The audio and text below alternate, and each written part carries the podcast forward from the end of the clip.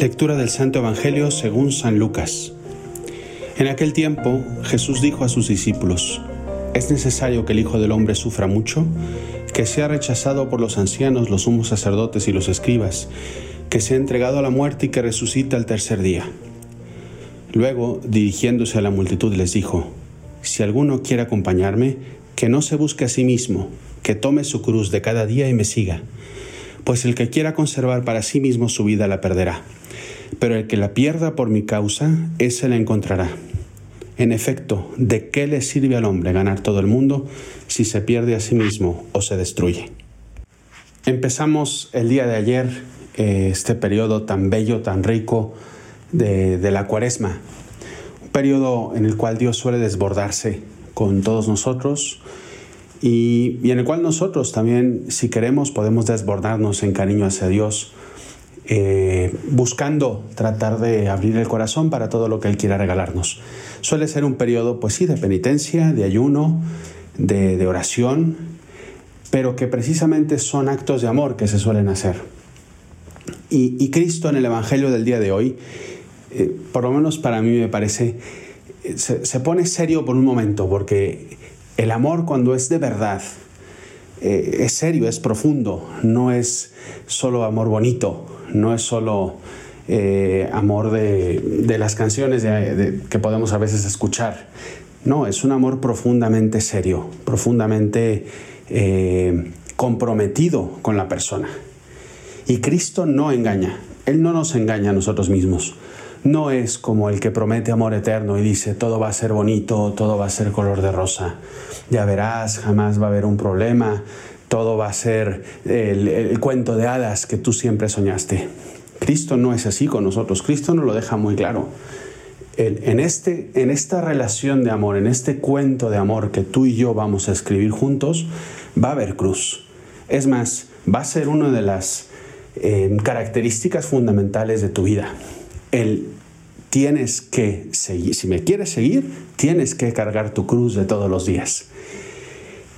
Y repito, no engaña a Cristo, es muy claro. Y esto es muy importante porque hay personas que quieren borrar esto a veces de nuestra vida.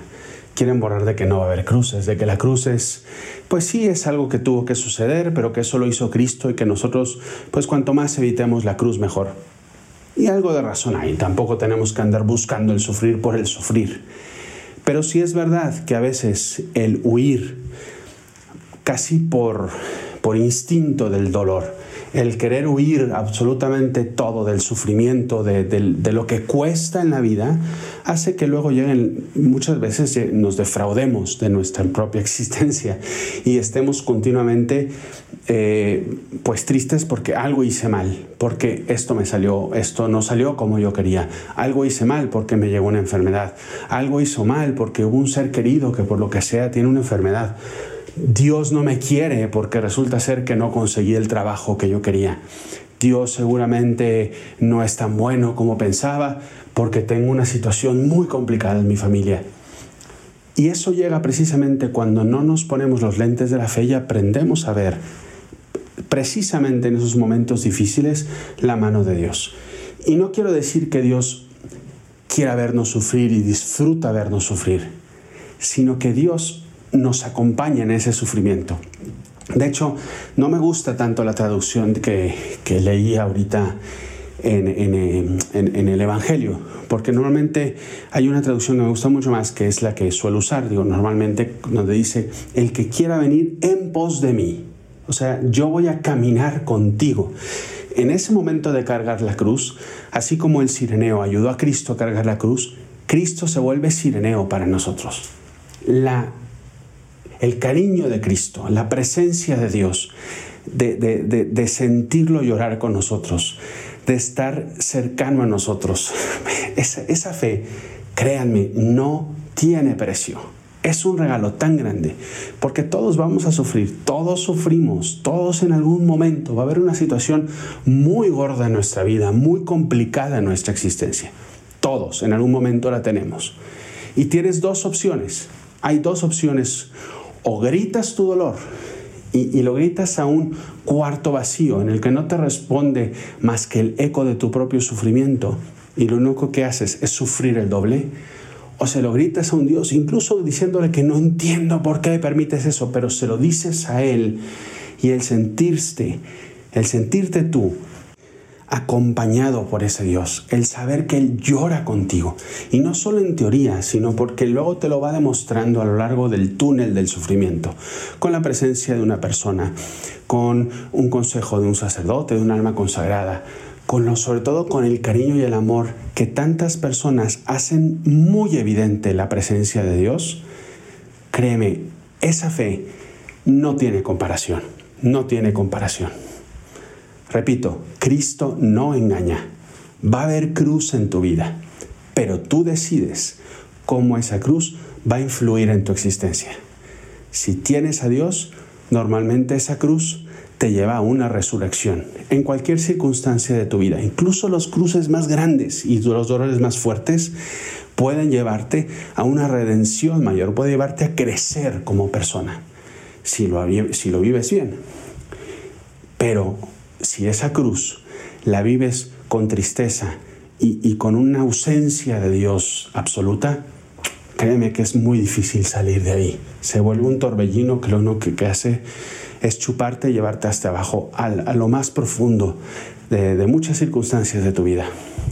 Cristo no engaña, pero no te dejes tú engañar por esas voces que lo, que lo único que te está diciendo es olvídate de las cruces acepta la cruz, pero la cruz no está vacía. Hay alguien crucificado contigo ahí. Esa es la reflexión que yo quería hacerles. A lo mejor un poquito, eh, pues no sé si fácil, porque no lo es, pero no quería dejar de hacerlo, porque de verdad siempre vamos a sufrir en algún momento. Bueno, no siempre, pero vamos a sufrir en algún momento de nuestra vida. Y depende mucho si tienes a Dios o no tienes a Dios. Si tú hoy conoces a alguien que sabes que no está Dios presente en su vida, pues puede ser una buena oportunidad para tú ser esa caricia de Dios hacia esa persona que sufre. a lo mejor está esperando que Dios actúe y tú puedes ser ese momento para hacerlo. Y si por lo que sea estás en una situación de dolor, ojalá que estas palabras sean para ti una caricia de Dios y que sientas que no estás solo, no estás sola. Dios quiere llorar contigo y por lo pronto este sacerdote que está grabando este podcast pide a Dios por ti, que estás cargando en este día una cruz junto con ese Dios que también te ama y también quiere acompañarte.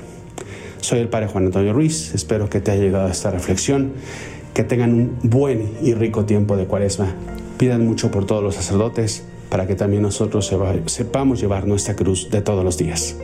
Nos vemos a la próxima.